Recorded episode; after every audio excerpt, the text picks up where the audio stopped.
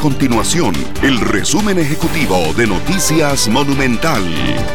Hola, mi nombre es Alejandro Meléndez y estas son las informaciones más importantes del día en Noticias Monumental. El gobierno y las universidades públicas han realizado siete sesiones intentando lograr el acuerdo sobre el FES para el 2024, lo que hasta la fecha no ha sido posible. La constitución política establece que si las partes no llegan a un acuerdo, el asunto debe ser resuelto en la Asamblea Legislativa. En caso de darse una situación de ese tipo, este año se trataría de una situación histórica. Más de 110 mil personas de cuatro cantones del área metropolitana tendrán cortes de agua durante esta semana, según comunicó el AIA. Se trata del cantón central de San José, Alajuelita, Desamparados y Tibás. Además, se prevé que esas interrupciones en el servicio sean en horas de la noche y durante la madrugada.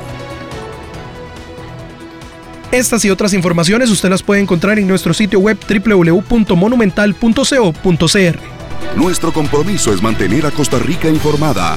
Esto fue el resumen ejecutivo de Noticias Monumental.